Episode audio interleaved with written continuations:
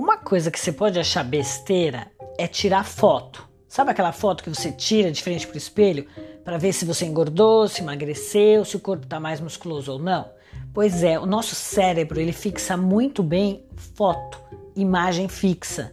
Então, tira esse mês, em vez de ficar na balança, tira uma foto. Mês que vem, tira outra. Você vai ficar muito feliz quando você perceber o resultado. É gratificante, você fala assim: nossa, que bom, tô me sentindo super bem, usando as roupas que eu quero, durmo melhor, não tenho mais dor nas costas. É uma maravilha. Então, próxima vez, fotografa.